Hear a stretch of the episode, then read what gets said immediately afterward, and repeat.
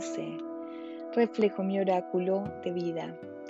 La vida, la familia, el trabajo, la casa, el vecindario, el país, sus gobiernos, sus índices y todo lo que sucede en esta realidad es un reflejo perfecto de quienes, como humanos, somos. La violencia, la pobreza, el miedo y la desconfianza son realidades que también existen de una manera profunda en nuestra psique. Somos tan injustos como injusto juzguemos al mundo. Y puede que esa injusticia personal no tenga que ver con el comportamiento que tenemos para un otro. Quizás somos un pan de Dios. Lo que este reflejo nos muestra es lo injustos que somos con nosotros mismos. Probablemente porque querer ser los mejores panes de Dios del mundo nos aleja del camino. En la Biblia dice, ¿por qué miras la paja que está en el ojo de tu hermano y no echas de ver la viga que está en tu propio ojo? Comprender el código 11 del reflejo aporta un vasto conocimiento y certeza a la hora de manifestar. Lo que puedes juzgar de otros, solo puedes hacerlo si ya existe en ti de lo contrario ni siquiera podrías verlo.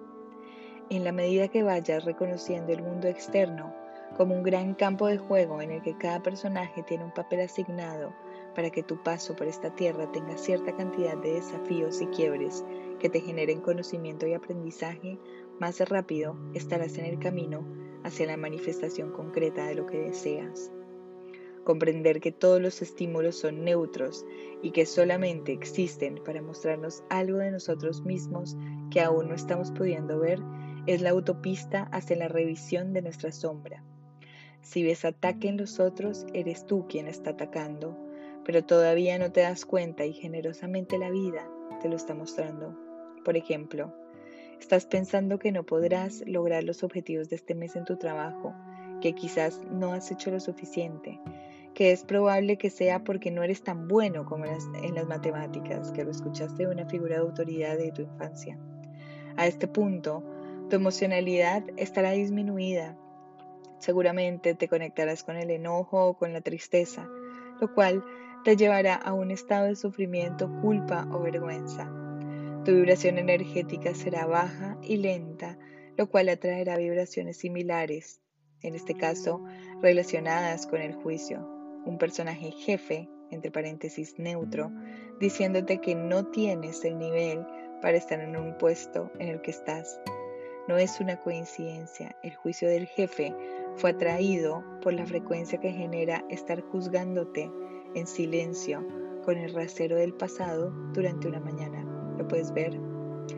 La vida y su maravillosa sabiduría nos muestra con estas experiencias que es momento de dejar de juzgarnos atacarnos, abusarnos o maltratarnos para simplemente entregarnos amor descostilladamente, escuchando nuestra intuición que quiere llevarnos por el camino de la dicha, el gozo y el placer.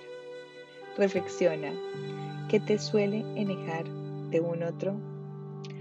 Recibo los códigos de manifestación de la más alta frecuencia disponible y los activo en mi ADN, en mis células, en mis órganos, en mi cuerpo físico y en mi campo energético.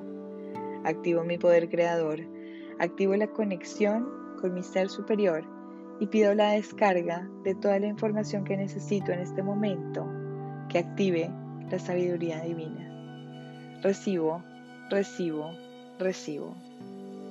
Gracias.